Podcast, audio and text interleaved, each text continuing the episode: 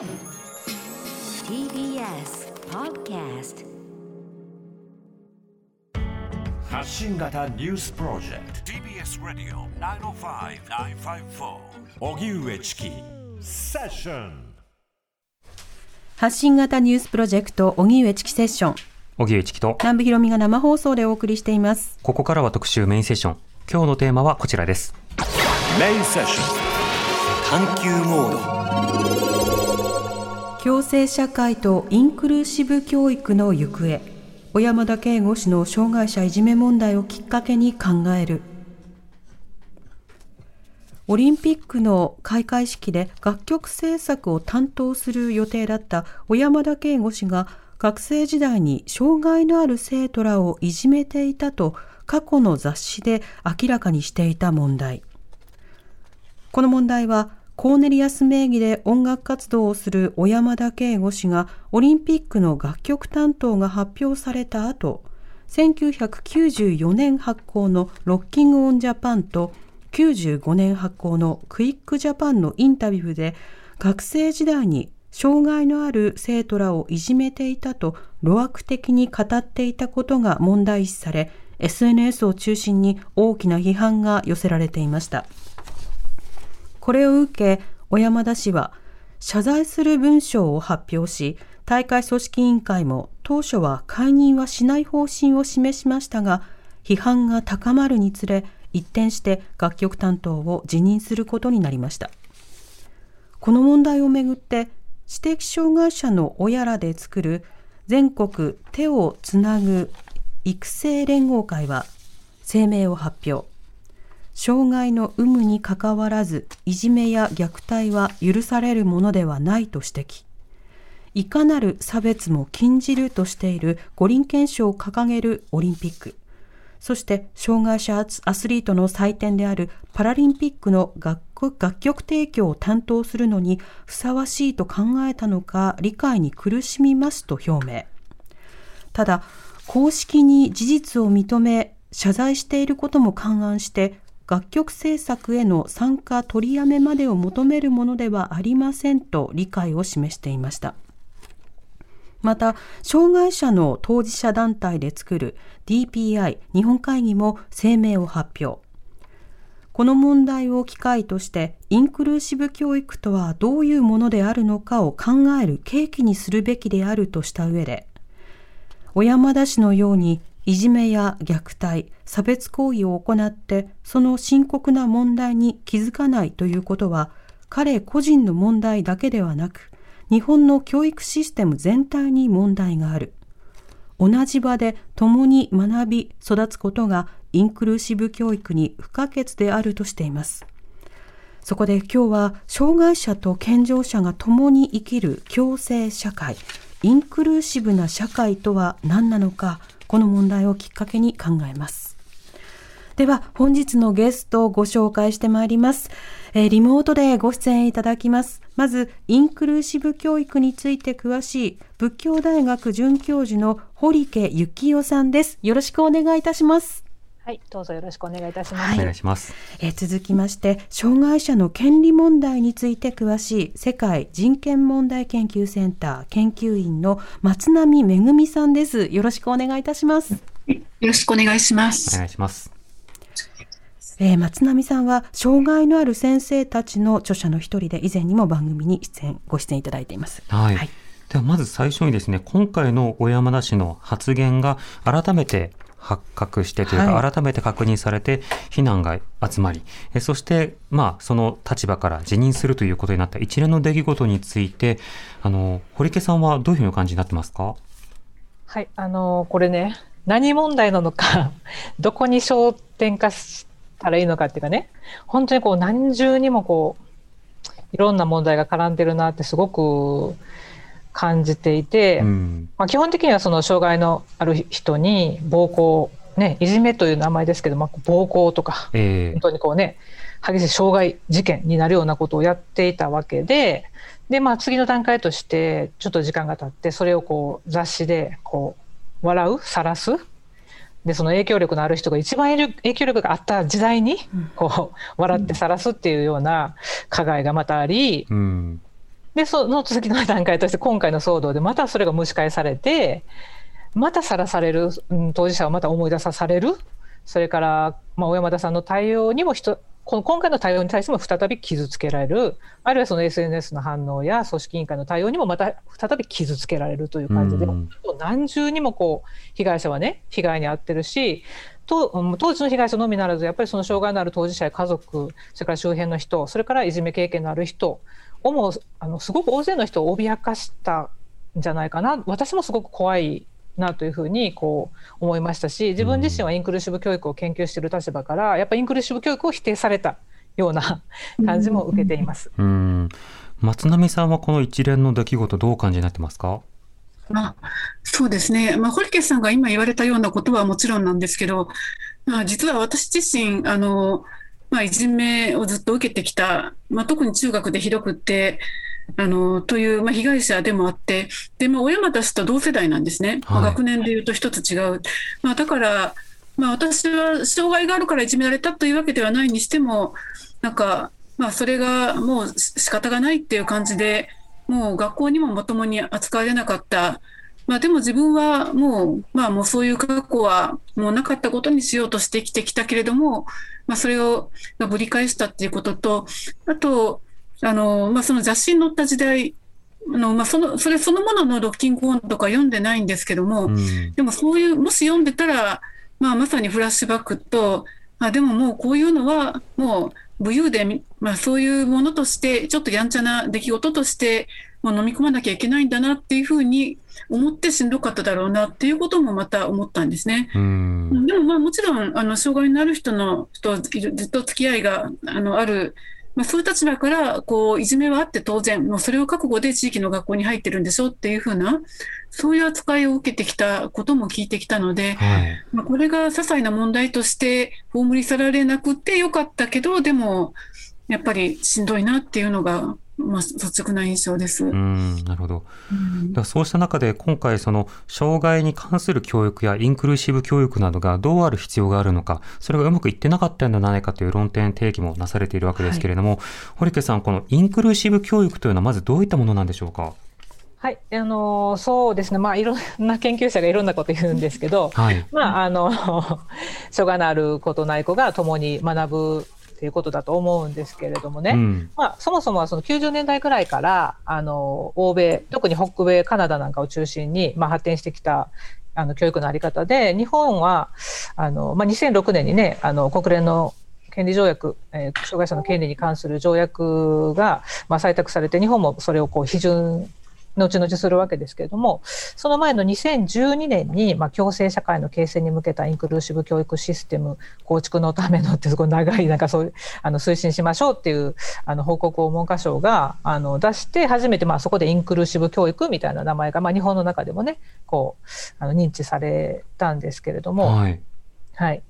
まあ、日本はちょっと独特のあのインクルーシブ教育システムっていうふうにしてちょっとこう特別支援教育要するに障害児教育の延長にあるような教育のあり方みたいなふうにしてうん。あの解釈していきましょう定着させていきましょうみたいなふうにちょっと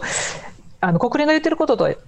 ちょっとずれた感じで歪められた感じでこう浸透していってはいるんですね。ええはい。これもともと日本だと例えばその特別支援の学級とそれからまあ通常学級というのが分けられていて、分けることが前提でうん。そのまま仕事とか地域でもこう分けられているということが続いている中でインクルーシブというのは今の話だとその部分的に接点を作りましょうみたいな話になってしまっているということですか？その国が、まあ、今進めようとしているものはあのいわゆるその世界基準でいうようなインクルーシブ教育ではなくてインクルーシブ教育システムっていう感じで、うん。従来の特殊教育の流れを組むような障害児教育の延長で、まあ、その多様な学びの場を提供しましょうとかなんか、えー特別支援教育をさらに充実させましょうということで実はねそのイタリアなんかは特別支援学校を20年近く前にもうなくしてるんですよ。はい。でそのヨーロッパの他の国なんかもねそのあの、えーこれ以上、えー特別支援学校を増やさない、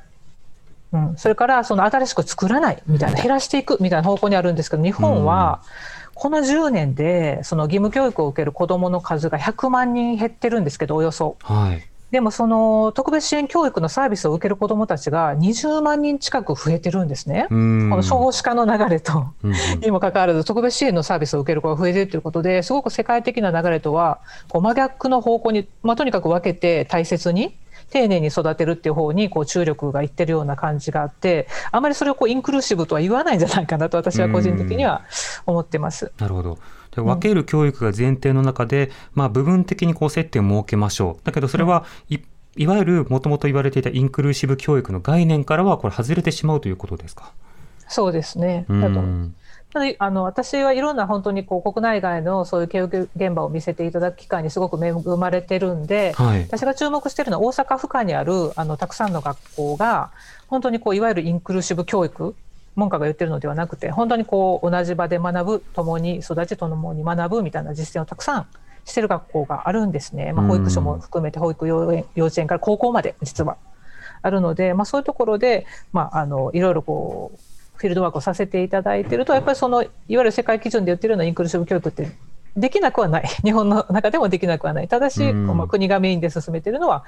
分離を前提としていること。以前とやっぱ抜本的なその改革には至ってないってことですよね。うん、だからより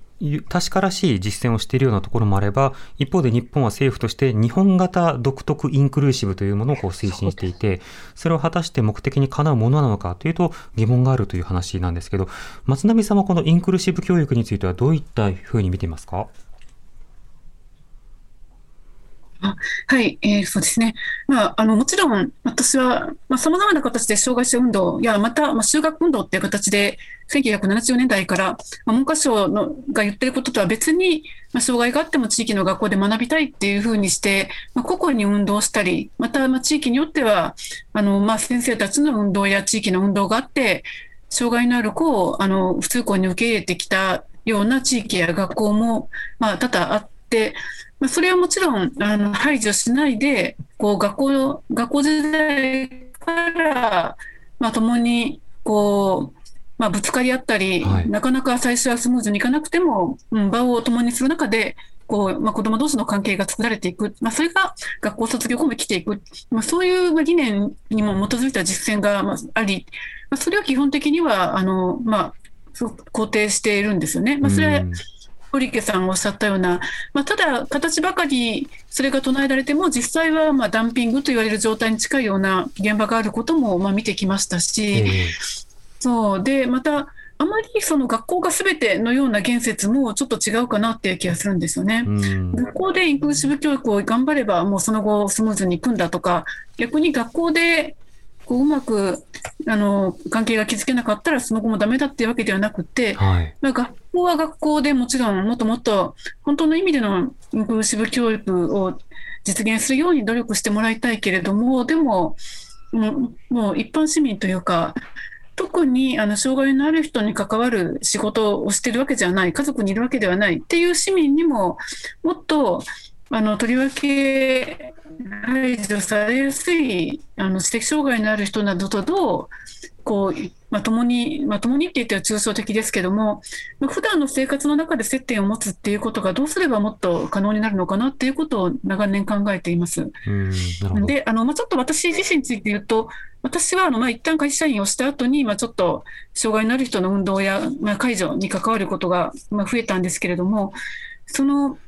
まあ、私自身は学校に通ってた頃は、まあ、自分自身のことで精一杯っていうのもあったし、全く出会えなかったんですよね、同年代の障害のあること。で、まあ、大人になってから、あのーまあ、それも30代以降に、え出会いがあって、えー介助の仕事を、まあ、今も今もしていたり、こう活動仲間、友人という形で障害のある人と関わっていくんですけども、もう一旦そういう機会、そういう仕事でもしなければ、全く接点のないまま生きている人も多数いるっていうことを、うんあのまあ、思うんですよね。で、えでも私はあのどちらかというと研修とか講演っていう形で、まあ、障害の社会モデルとか差別解消法の話をあちこちでするんですけどももうあたかももうそれは別世界の話っていう形で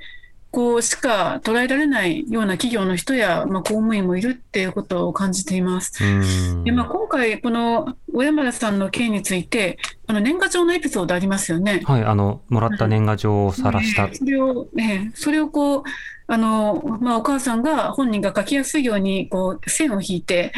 うんで、それで本人が、こう、まあ、一生懸命書いた年賀状をあんな風に嘲笑ってひどいって形で、まあ結構 SNS を見ても、まあ、その、本人とお母さんにこう思いを寄せて、あの、怒っている一般市民の人が多いなとは思ったんですね。うんでそれは当然、当然のことなんだけれども、でも、下手をすると、その、まあ、けなげな、頑張ってる純粋な障害児と、まあ、その親っていう人たちには同情を寄せるけれども、でも普段、他の、普段こう、障害のある人と接点が持っててるわけではない人も、また、マジョリティの中には圧倒的多数だし、ええそこをこう家族にお任せ、あとは施設にお任せっていうのではなくて、もうちょっとこう社会の中で混ざって生きていけるにはどうしたらいいのかっていうことを考えながら、そんなにいいアイデアがあるわけではないっていう、ま、気持ちですね。これ、今の話重要だと思うんですけど、堀池さん、あの、インクルーシブ教育っていうと、教育課程のある時期をインクルーシブな雰囲気にしましょうというようなニュアンスがどうしてもこうつきがちではあるけれども、ともとの理念はそうでない上に、今の松並さんの指摘のように、そもそも社会の中に、例えば地域に出るという段階になってまた分けられてしまえば、元の木阿弥ということもあると思うんですね。これ、そもそもインクルーシブ教育というのはある段階のことを指すのか、より広い概念なのか、このあたりはどうなんでしょうか？まあ、でも基本的には、そのソーシャルインクルージョンみたいなその社会のあり方の一部としての教育の部分としてインクルーシブ教育をやっていくっていうのが、まあ、当たり前の話ですけど、こう、学校教育の恩恵に預かってる時間よりも、その後の時間の方が圧倒的にこう皆さん、私たちもそうですけど、長いわけですよね。うんそうした時に、じゃあ教育だけ一緒にしときましょう。あとはさようならみたいな楽しかったメモリーありがとうみたいなね。そういうわけではなくて、あの、やっぱりそれはソーシャルインクルージョンを目指すために、やっぱり小さい時から分けない。その社会がね、分断され、こう、みんなこう、本当に出会ったことないって松並さんおっしゃったけど、学校の時にね、そういう人に会わなかったって言ったけど、で大人になってからラッキーなことにこう松並さんはこう出会うことができたわけですね。本当に出会い直せたというかね。でも本来だったら一緒にもともとはいたはずなんですけども、まあいろんな事情で分断されてきたと、歴史的に。うん。教育の事情でね。うん。だからやっぱそれをもう一回こう取り戻すんだっていうふうに、あの教育の側面に関しては考えるべきだと私は思ってます。うん、このインクルーシブ教育となった時に何かそういったカリキュラムがあってそれを受ければ良いかのような雰囲気があるけれどもこれはあのそもそも今の堀池さんの話だとこれ社会全体の中での教育の役割をどうするのかという話であり、まあ、教育の話をどうするかというのは教育機関だけをどうするかという話ではない一方で教育カリキュラムとかあるいは入学の条件とかいろんなところをこう見直していくプロセスが必ず必要になるということですか？そうなんですよ。だからその障害児教育の延長がインクルーシブだ、インクルーシブ教育だっていうふうに思うんじゃなくて、はい。通常の教育のあり方をインクルーシブにするっていうことなんですよ。だから本来的にはその、私特別支援教育の専門なんですけど、特別支援教育の専門家がインクルーシブ教育を語ってる時点で、これちょっとダメで、うん本当はもっと一般の教育学の人が、ちゃんとインクルーシブ教育を語らない、語れないといけないっていう、そういう、本来的にはそういう性質のものなんですね。で、よくなんかその、学校の中でね、その車椅子体験とか、はい。アイマスク体験とかさせてね、うんうん障害理解教育とかってあるんですよ、カリキュラムの中にも。ええなんかその人権教育とか総合学習の中で。とか、あるいはその障害者アスリートとかを呼んできて講演してもらってみたいなね。うんで、そのやっぱりその頑張る障害者を見せたりとか、その、だその体験ものは、もう本当に一時的にこう車椅子乗って、キャーとかアイマスク乗って、なあのつけて、キャーとかやってね。で、なんか、結局アイマスクパッて外して、ああ、私見えてよかったとか、車椅子からよっこいしょって降りて、ああ、私歩けてよかったみたいなね。結局はそのなんか、あんまりその、障害のある人のことを理解したことにはならないし、アスリートに関しても、やっぱりそのアスリート自体はすごく素晴らしいと思いますけど、ええ障害者って頑張るものなんだみたいなことがね、あの教育的に刷り込まれるっていう可能性もあってね、で結局そういうなんかこう講演とか終わった後に子どもたちに作文とか書かせたら、困ってる人がいたら助けようと思いましたみたいなね、全然アスリート困ってないのに、なんか助けようと思いましたみたいな作文書いてね、なんかこういい人にならなきゃいけないみたいな子供はそういう圧力をね、あのかけられてそういう作文をだからそうじゃなくて、困ってる人が助けようと思いましたっていう作文を書くんじゃなくて、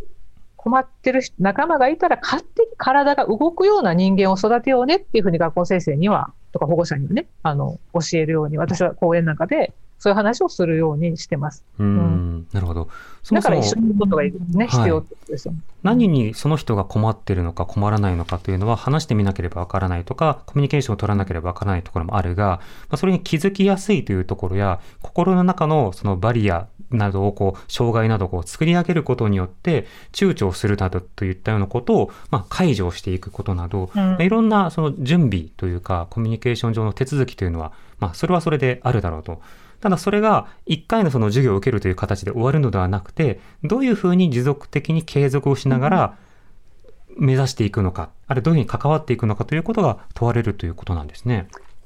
もうね、率直に言うとね、一緒にいたらそんなこと教えなくていいんですよ。うん。日々ぶつかるから。はい。うん、利害がぶつかる。例えばその、運動会でリレーでね、勝ちたいと。でも同じグループに車椅子ユーザーの仲間がいると。絶対優勝できない。ね。そうした時に、でも優勝したい。じゃあどんな風に、その車椅子ユーザーの子を一緒にメンバーとして含み込んで優勝に持っていくか。ね、子供たちが相談し合う。うんうん。実はそんな場面たくさん、あの、持ってる学校なんてあるんですよ。うんはいやっぱお互いの利害がぶつかった時に、やっぱりお互いが一人一人こう人権を持ってる、うん、当事者、当事者として自分のこうしたい。いや、私はこうしたいっていうものをぶつかり合わせる無障害があることない子がね。うん。で、それによってそこでなんかこう折り合いをつける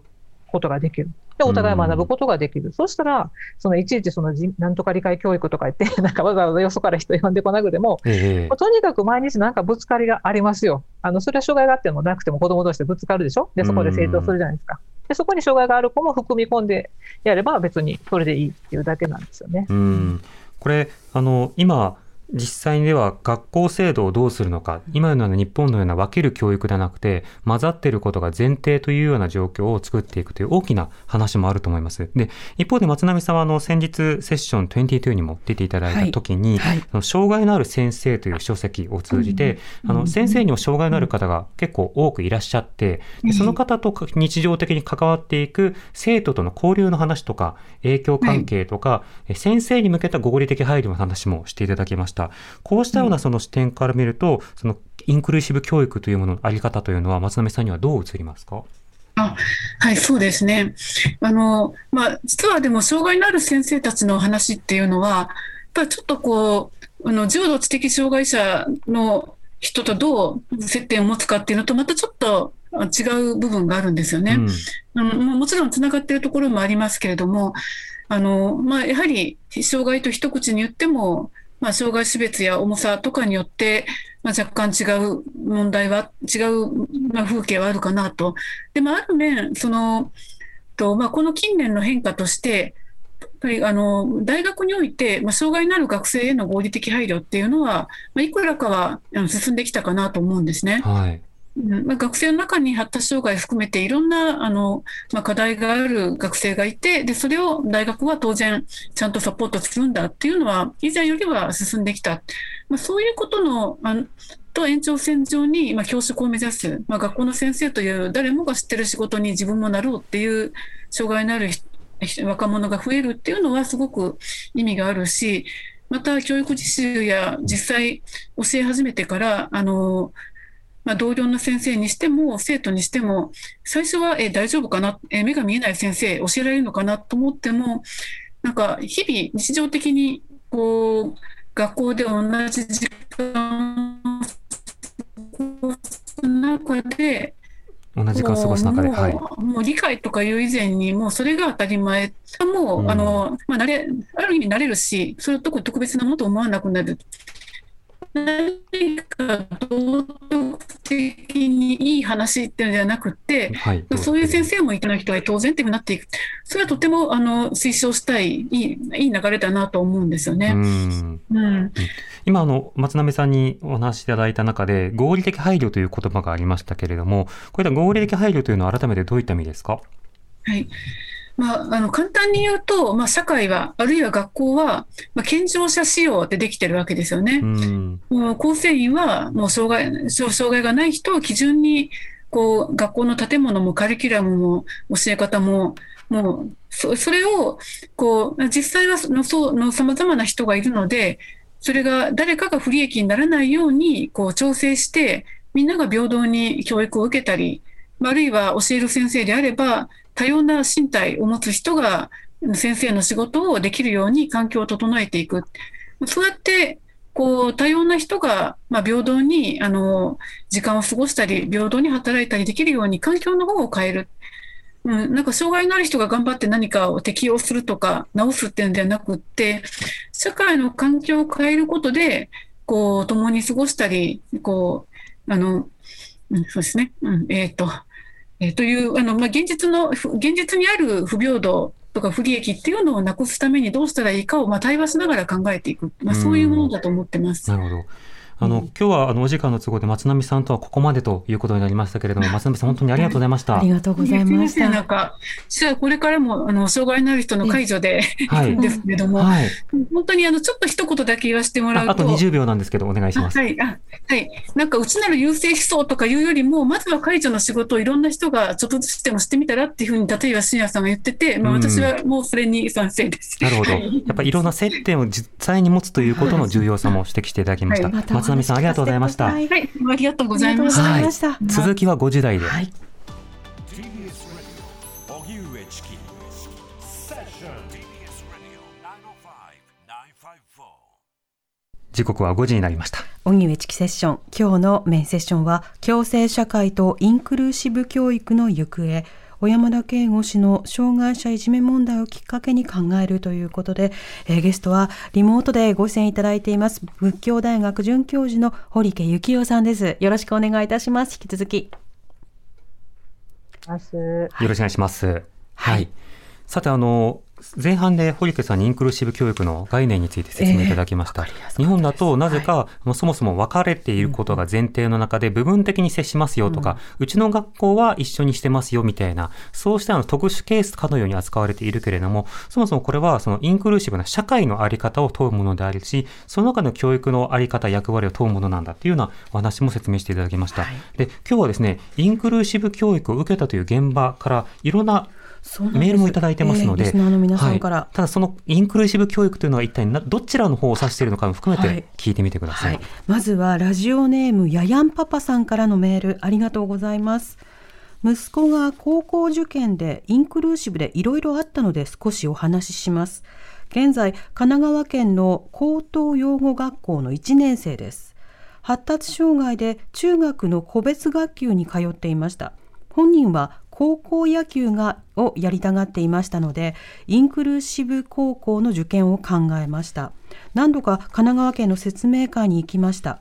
受験に手帳の有無成績は関係ないのですが基本的に通常の授業に参加できることが条件でした。交流クラスで試験を受けないと成績は出ませんから。例えばじっと座っていることができない子や集団授業が苦手な子は受験は難しいです。また学力は同等でなく補習が常に必要なくらい遅れている場合も対象外です。一体県がどのような子を対象にしているのかよく分かりませんでした。個別で説明を受けている保護者が列を作っていたくらいです。一応インクルーシブ校でフォローアップはあり他の生徒が来ない夏休みに行うということでした。その期間に就労支援もあるそうです。高等養護学校に比べると協力してくれる企業は少ないようです。結局野球野球部がある高等養護学校を受験合格して通っています。希望と違う形ですが就労支援が重要ですので結果的に良かったと思います。急いで書いたので乱文情報が少なくてすいません。何か役に立ちたくてメールしましたとい。ただいてます、はいありがとうございました。ありがとうございます。まあ、インクルーシブと言ってて実際にどこまで合理的配慮ができているのかというような目線も重要ですよね。え続いて神奈川県50代の匿名の方はいです。ありがとうございはいます、冒頭期待しすぎて失敗しましたといただきました。読みますね。はい、うちの子供は普通学級ですが、親の目から見てかなりコミュニケーションが苦手なのが気になり、あえてインクルーシブの高校を選び受験しました。はい、しかし、障害に理解のある先生、理解のある教員と、そうでない教員の差が激しいみたいです。は理解のない教員が発する言葉に傷つき、うちの子供は今、殻に閉じこもってしまいました。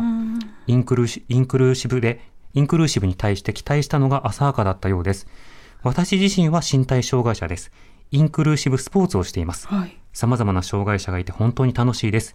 視覚障害者は車椅子を押せます。知的の人は聴覚障害者とうまくコミュニケーションが取れます。うんスポーツの中で一般の人も目隠しして競技したり手話を学んだりという感じです。お互いにおせっかいと適度な距離感、尊敬と感謝があってこそ成り立つ世界だと思います。お互いにです。健常者だけが一方的に助けてあげるのとは違います。高校のその教員はこのお互いに学び合うという精神に欠けていたんだなと今思いましたといただきました。ありがとうございます。そしてラジオネーム虹さんからメールです。ありがとうございます。軽度の発達障害を持つ姉がいる兄弟の立場からメールを送ります。姉も私もかつて小山田圭吾氏の母校に通っていました。小山田氏についての報道や SNS を見るたびに小学校の時の辛い思い出を思い出して苦しくなっています。その学校は当時まだほとんどなかったインクルーシブ教育を掲げていて姉の育児将来に悩んでいた両親は藁にもすがる思いで姉をその学校に入学させたと思います私は障害を持っていませんが別々の小学校に通わせるのが面倒だからという理由で同じ学校に入学させられました。姉は小学校の大半の時間をいじめに遭っていました。姉のことが心配で姉の教室を見に行ったり姉が同級生から意地悪を言われた時に私が言い返したこともあります。他の障害を持つ同級生も生まれつき耳に奇形を持っていた子がそれをクラスの子に笑われたりいじめにあっていました。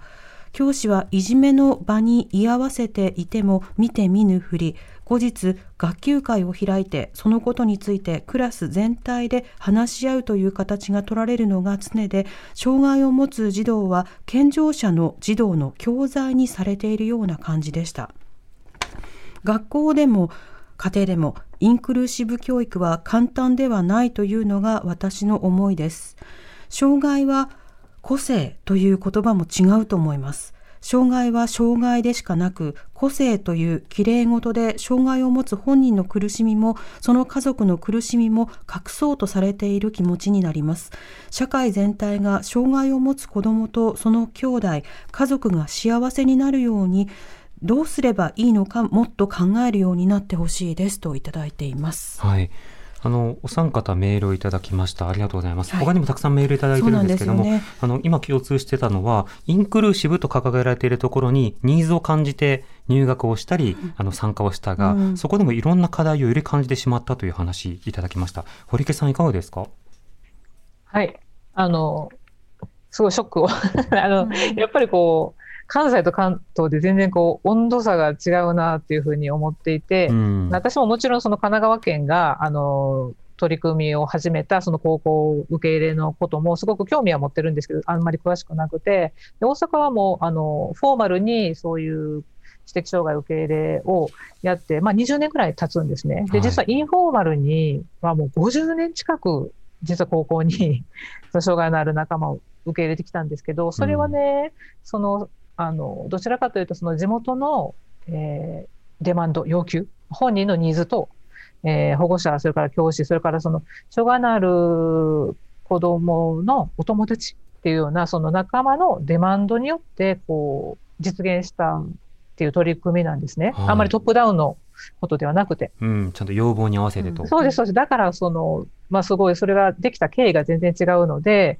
その、大阪なんかであんまりそのインクルで失敗しましたみたいな、うん。話を聞くことがなくて、やっぱりその、いろんな自治体がその大阪の取り組みを見て、こうやってみたいなと思ってできないのは、やっぱそういうこうベースの素地っていうか、その歴史的な経緯でね、こういろんなこう長い時間をかけて、え。そのやってき、ずっと一緒にしんどくてもやってきたみたいな、そういうものがあって、まあ、こう今のこう子供たちのハッピーな状況があるのかなっていうのを改めて思って、やっぱりこう今すごい、ちょうど神奈川苦しい時期にあるんかなっていうふうに、あの、思いました。だからそれこそ小学校とかどうなってんのかなって、小学校、中学校で、その高校でいきなりね、インクルーシブってやっても絶対無理だと思うんですよ。ええ。うん。うん。それはすごく大きいかなっていうのがありますし、その、ね、さあの、3人目の方のそのね、あの、小山田さんの母校でっていうところは、すごく教育、私も調べて、教育理念としてはね、すごくいい理念を掲げて、すごくユニークだなって思ったんですけど、やっぱりそれが、その理念にとどまっていて、実際中にいる子どもたちの声を、その健常の子どもたちもそうだし、障害のある子どもたちもそうだし、きちっとこう拾えるその理念に近づくための実践の中で、なんかこう、そういうことがこうできない状況が何かあったのかなっていうことをね、推測したりもします。うん。当然ながらそのインクルーシブというふうに言ったときにはその差別というものに対して、あの徹底して配慮をするということは求められるところだと思うんですね。うんうんうん。ましてやあのまあ、多分そこにある偏見とかステレオタイプをもとにいじめを行うであるとか、うんうん今回の場合だとその性加害まで行っているわけですけれども、はい。そうしたことはあってはならないということなので、単にその場所を用意しましたとか、カリキュラムを用意しましたということだけではなく、関わり方やコミュニケーションの取り方も問われてきますよね。本当におっしゃる通りだと思うんですよ。やっぱり関わりのあり方みたいなものが、やっぱり一番大事なのかなと思ってて、うんだから反対にね、どうしてそういうことが起こっ、一緒にいてね、あの、一緒にいなくて急に、例えばホームレスの襲撃なんていうのはまさしくそういう感じで、はい。ホームレスは世の中のこう邪魔なもんなんだみたいなね、こういうふうにこうホームレスのことを全く知らない若者がまあ襲撃するという事件が結構あったりとか、一時期あったと思うんですけど、うん。一緒にいながらにして、その子のまあ事情を分かってると、どんな特性があるかも分かってると、それを知っててなお、そのすごい攻撃をができるっていうのは、なんかそこにこう、まあ、分断されるその外圧、どんな外圧があったのかな、そのややっぱりその彼個人をこうだけを責められないんじゃないかなって、なんかそういう構造的な問題があったんじゃないかなっていうのは、すごく予想しますね。まあ、誤った学習をしたのではないかというようなこともうんあるわけですよね。うん例えばその障害者に優しくしましょうなんていうことをね、良かれと思って大人がね、こうパターナリズムっていう言い方をしたりしますけども、はいはい。きっと子供たちにそういうことを教えることがいいに決まってると。障害者は弱いだから、こう強いあなたたちは優しくしてあげないといけないみたいなことをね、言ったときに、自分だって先生に優しくしてほしいじゃないですか。はい障害があってもなくても。ええそうしたときに、どうしてその障害のある子にだけ優しくしなさい、しなさいって言われて、僕だって私だって先生に優しくしてほしいし、お友達にも優しくしてほしいと。でどうしてなのっていうふうになるとね、うんやっぱそこにあのこう疑問を超えて不安、それから不満、怒りとかね、そういうなる可能性も、まあ、これはあくまで仮説ですけど、はい。あってね、やっぱ大人が良かれと思ってやったことが、反対にその子供たちを分断するってことは本当によくあることで、実は私大阪のことを褒めちぎってますけど、そういうシーンもたくさん見るんですよ。うん。だからやっぱ大人の配慮がすごく必要なんだけど、インクルーシブ教育って。でもその配慮っていうのは本当にその子供の声をきちんと拾う、子供を権利主体として見る、見た上で、その教育っていうサービスを提供するときに、えーどんなことが大事なのかなっていうことをこうまともに考えるっていう意味での配慮で、その時にはこう、あんまり手出ししすぎないとか、あんまりその障害がある子ばっかりこう、かばったりしないとか、いろんなこう戦略が必要だと思うんですよ。うんうん今回あの小山田氏のその母校がそういったインクルーシブ教育を掲げてたっていうことも含めて、あの一部取り上げられて、じゃあどうするのかとなった時に、小山田氏が今回その担当から降りた。まあそれはまあ妥当だろうと。だけれども、じゃあどうするのかといった時に同じような差別が生まれないようにする。あるいは実際にインクルーシブな制度に社会がなっているかどうかというのを点検する。本来であればオリンピック・パラリンピックの理念を一応掲げた政府があるのであれば、政府はそれに本気で動いていなくてはいけなかったし、本来はもう達成していなくてはいけなかったんだけれども、うん。そのありさまというものを含めて見せつけられたところがあるので、うん。その教育の議論とか社会の議論に多くの人たち、今回の憤りをもとに、あの、じゃあどうするかっていうところにも議論参加してほしいですよね。そうですよね。で、実はね、その子供の権利条約っていうのが国連にあってね、障害者の権利条約と別に、でも30年ぐらい前にできて、日本も20、ね、あの、その、できた当時にね、あの、批准してるんですけど、その中でね、ずーっと言われてることがあって、日本はやっぱり子供を競争させすぎ。うん。でうんで、一つ、もう一つ、まあ、それと絡むだろうけれども、それによって、まあ、いじめが多すぎ。うんうんで、それと、やっぱり障害のあることを内向を分けて勉強させすぎっていうことはね、ずーっと指摘されてるんですよ。はい。で、それに対して、その、ちゃんとこう答えないといけないんですね。批准してる国は、あの、それがちゃんと守られてるかどうか、こう何年かに1回点検されてて、うんそれに対してこう国はちゃんと答えを出さなきゃいけないんだけど、その時いつもこう、ちょっと濁すというか、はぐらかす、このできてない現実をね、ちょっとこう、ごまかすようなところでずっと逃げてるんですよね。で、もう一つその障害者権利条約も最近ね、批准したので、今度また点検がね、あるんですよ。こうちゃんとできてますか、その時に絶対にこれ障害者と、あの、障害のあることを、あの、内向を分けすぎっていうのはね、もう従来子供の権利の時から指摘されていることですから、まだ絶対指摘されるはずなんですよ。うんだからやっぱりその辺をこう抜本的に変えるみたいなことがないと、これも全く変わっていかないと思うんですよね。もう生活の場で見ない、なで、こう、大人の障害者が多いにもかかわらず世の中で見ないでしょ、う街を歩いてて。ね。見なんか身近にそうしたものがいなくなっているこの現状に違和感を抱く。だから、教育というと、カリキュラムどうこうって話にしがちですけれども、まあ、この制度も、制度そのものを含めて考え直すということをしたいなと思います。ぜひ、あの、堀池さん、また、あの、他の国の比較とかも含めて、改めて聞かせてください。ぜひ今日はありがとうございました。あありがとうございました。はい、今日は堀池幸雄さんに伺いました。TBS ラ